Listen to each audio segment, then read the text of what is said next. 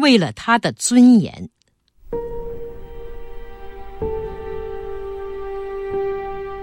一个乞丐来到一座庭院，向女主人乞讨。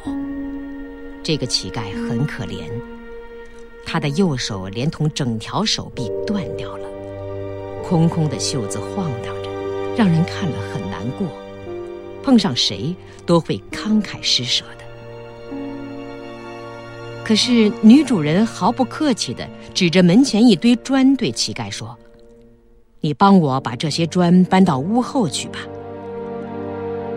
乞丐生气的说：“我只有一只手，你还忍心叫我搬砖？不愿施舍罢了，何必捉弄人呢？”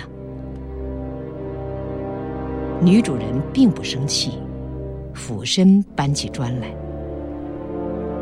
他只用一只手搬了一趟，说：“你看，并不是非两只手才能干活，我能干。”你为什么不能干呢？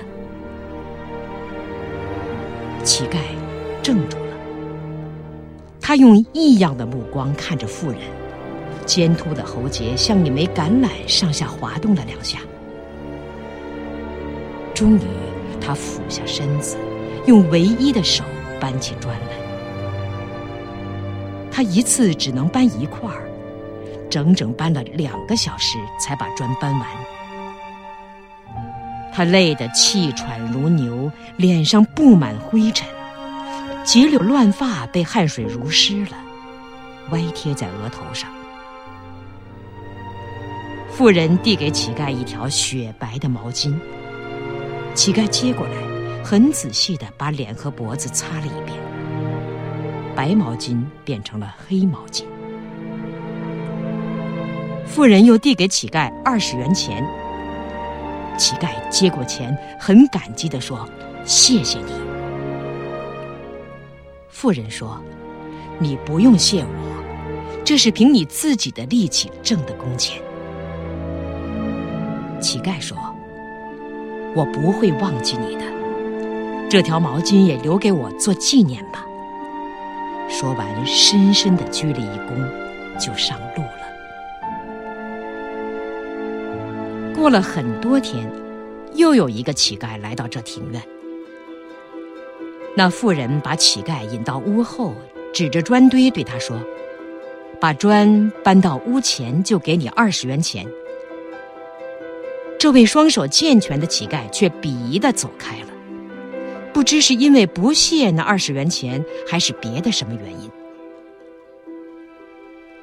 妇人的孩子不解的问母亲。上次你叫乞丐把砖从屋前搬到屋后，这次你又叫乞丐把砖从屋后搬到屋前。你到底想把砖放在屋后，还是放在屋前？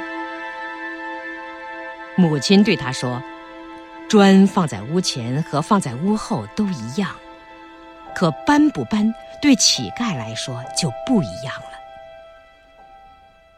此后还来过几个乞丐。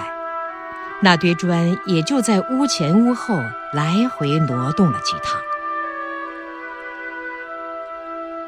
若干年后，一个很体面的人来到这座庭院，他西装革履，气度不凡，跟那些自信自重的成功人士一模一样。美中不足的是，这人只有一只左手。右边是一条空空的衣袖，一荡一荡的。来人俯下身，用一只手拉住有些老态的女主人说：“如果没有你，我还是个乞丐。可是现在，我已是一家公司的董事长。”妇人已经记不起来他是哪一位了，只是淡淡的说。那是你自己干出来的。独臂的董事长要把富人连同他一家人迁到城里去住，做城市人过好日子。富人说：“我们不能接受你的照顾。为什么？我已经替你们买好了房子，因为我们一家人个个都有两只手。”董事长伤心的坚持着：“夫人，你让我知道了什么叫人，什么是人格。那房子是你教育我应得的报酬。妇人笑了。那你就把房子送给连一只手都没有的人吧。更多课文，请关注微信公众号“中国之声”。